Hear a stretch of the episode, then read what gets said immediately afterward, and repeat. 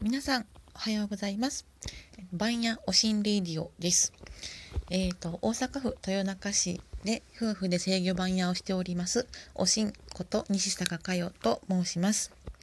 えっ、ー、と今回からちょっとあの番組名をですねあの分かりやすくちょっと統一して変えてみました。はいえっと、だんだん寒くなってきましたが、皆さん体調の方いかがでしょうか？えっと、私もちょっとここ数日体調を崩しているので、ちょっと休まないとなと思っています。はい。で、ただ、あの、風邪をちょっと、まあ、風邪気味になって喉の調子を崩すと、一つだけいいことがあって、あの男性ボーカルの歌が歌いやすくなります。はい。まあ、メリットなのか、どうやねんって思うんですけど、あの父が好きなのであの大滝栄一さんの曲を私もよく聴いたり歌ったりするんですけど、まあ、あの方結構声が低いのでなんか一文字だけ音が出ないみたいなことがよくあるんですけど、まあ、喉の調子を崩すと声が低くなるのであちょっと歌いやすくなったみたいなことがあったりします。はいちょっと最初にあの歌の話をしたのはですねあの SNS を通じてちょっとあのつながっている方で、えっと、このラジオトークにて、えっと、ご機嫌さんの緩やかで豊かな話という番組を配信されている方がいます。でいつも番組の冒頭にですね「えっと、こんにちは小泉千代子です」とか、まあ、ちょっとボケを絶対入れてくださってなんかこう私も突っ込んでちょっと笑顔になったりするのでよかったら聞いてみてください。はい、えーと、今日はですね、えーとまあ、制御盤屋さんとか、まあ、電気関係の方とお話をする時に、まあ、結構私が、まネットワークエンジニアから、えーと、制御盤屋に来たっていうところに興味を持ってくださる方が、えー、と多かったので、えーとまあ、その今回はその制御盤屋になるまでのえーとまあ、高専に通っていた時とあとはネットワークエンジニアの時の話を、まあ、2回に分けて知ってみたいなと思います。はいえーと、まず高専っていう学校を皆さんご存知でしょうか？えっと、高等専門学校と言いまして、えっとまあ、高校と同じ時に入学するんですけど、まあ、長さが5年間っていうすごい中途半端な学校なんですね。あのなんか昔々えっと、高度経済成長時代に、まあ、あのもう1年でも2年でも早くこうあの社会にエンジニアを送り出したいっていうことで、まあ、大学の卒業まで待ってると、まあ、結構その育てるのに時間がかかるので、まあ、あの5年間で、まあ、高校の時から専門的なことも勉強してこうサクッと世に送り出せるみたいななんかそういう目的で、まあ、できた学校です。まあ、ちょっと今ねそんな状態ではまない気もするんですけど。はい。で、まあ、えっ、ー、と、まあ、コースが、え、ー、と、機械系のコースとか、まあ、あの私が入っていた、まあ、電子情報コースとか、まあ、あとは科学系あとは、えーと、環境都市、えー、あ都市環境か、まあ、建築じゃないんですけど、まあ、都市のデザインですね、まあ、あの今ちょっと話題の、まあ、防災をま前提にしたまちづくりとか、まあ、そういうところを勉強するような、まあ、いろんなその専門コースがありました。で、まあ、そもそもここに入った理由が、まあ、私の父が、まあ、システムエンジニア的なことな仕事をあのしていて、まあ、それにすごく憧れていたのであの、まあ、私もまあなんとなくその、まあ、コンピューター関係の仕事に、まあ、就こうかなみたいなぼんやりした考えで、えっとまあ、この学校に、えっと、入ってきました。でえっとまあ、この学校、まあ、電子情報コースで勉強したことは、まあ、大きく3つありまして、えーとまあ、電気と電子それから情報の3つになります。でえーと、まず最後の情報が一番分かりやすいんですけど、まあ、これはまあ要はコンピューターを使って、まあ、例えばデータベースをコマンドでいじったりとかですね、まあ、あとは、えーと、アルゴリズム体操は、まあ、やらないんですけど、まあ、アルゴリズムっていう授業もあって、あの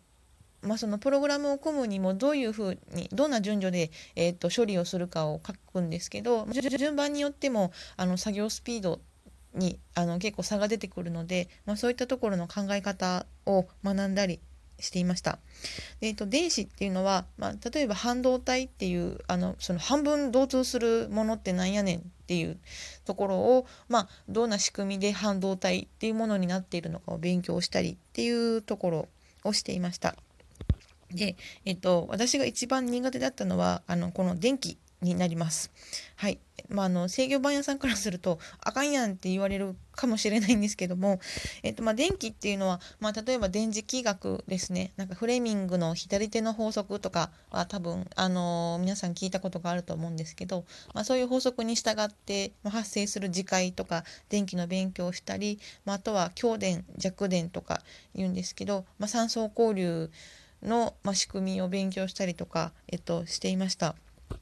で、えっと、私がなぜこの電気が苦手苦手だったかというとですね、えっとまあ、直流回路とか、まあ、交流回路でも抵抗があるだけだったらあのあ抵抗ってえっ、とね、物の名前ですね。えっ、と、抵抗があるだけだったらいいんですけど、えっ、と、なんかコンデンサが入ってくると、あの、なんか位相がずれて、えっ、と、こう電流値にがベクトルを持つというかなんか回転しだすみたいなことを先生が淡々と言うんですね。でその電流が回転するって意味が私はさっぱり分からなくていやいや電線の上そのまままっすぐ行くだけやんっていうふうに思っていたので、まあ、要は、まあ、概念としてのところをお話しされていたんですけど、その実際とその考え方を分けてちょっと言ってもらわないとまあ、今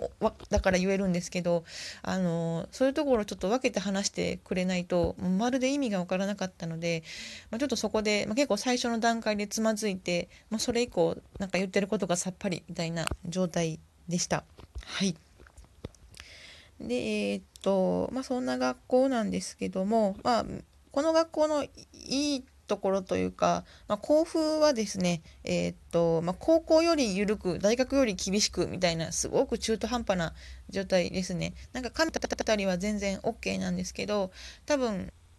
45年生になってもあのなんかバイク通学とか車通学は確かダメだったと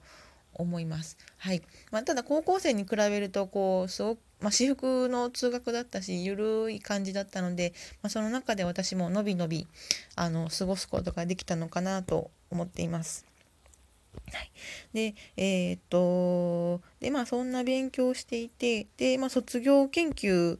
ですね5年目にやる時のまあその5年間の相対性みたいな、えー、とことをするんですけど、まあ、その時は、まあ、苦手だったその電磁気学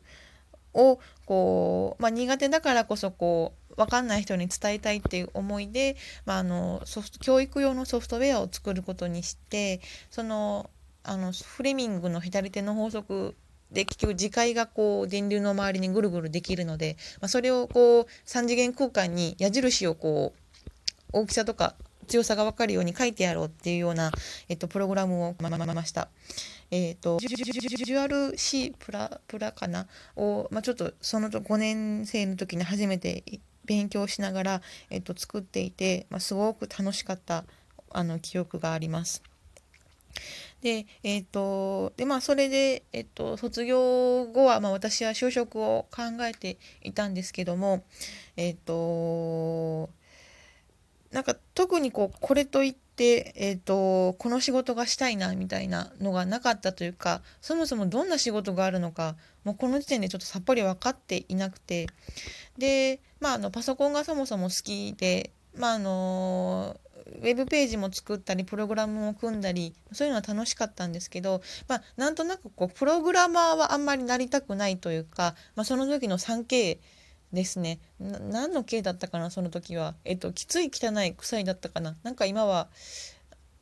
帰れないとかいろんな刑がね増えてるんですけどまあちょっとあまり今環境が良くないというかまあその工程の中でも一番末端に来る仕事っていうのはなんとなく分かっていたので、まあ、それはちょっと違うなっていうことで、まああのうん、何をしようって思った時に、まあ、たまたまそのインターンシップに来てくださいって言っていた会社が、えーとまあ、ネットワークの会社ででしかもその。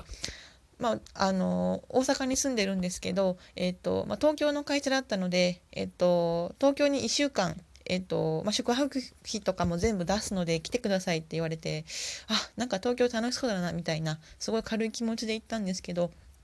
まああのすごく若い会社でなんかこうお年寄りの方がこう牛耳ってるような 雰囲気もなくってまああの楽しそうだったので、まあ、そこに入ってでまああのネットワークのことを一からちょっと授業ではやっていなかっったので府立高専では、えっとはい、勉強して、まあ、やっていったっていう流れになります。はいえーと、そんな感じで、えっと、またネットワークエンジニア、まあ、会社員になってからのお話は、えっと、次回にしたいと思います。はい、えーと、最後までお聴きいただきありがとうございました。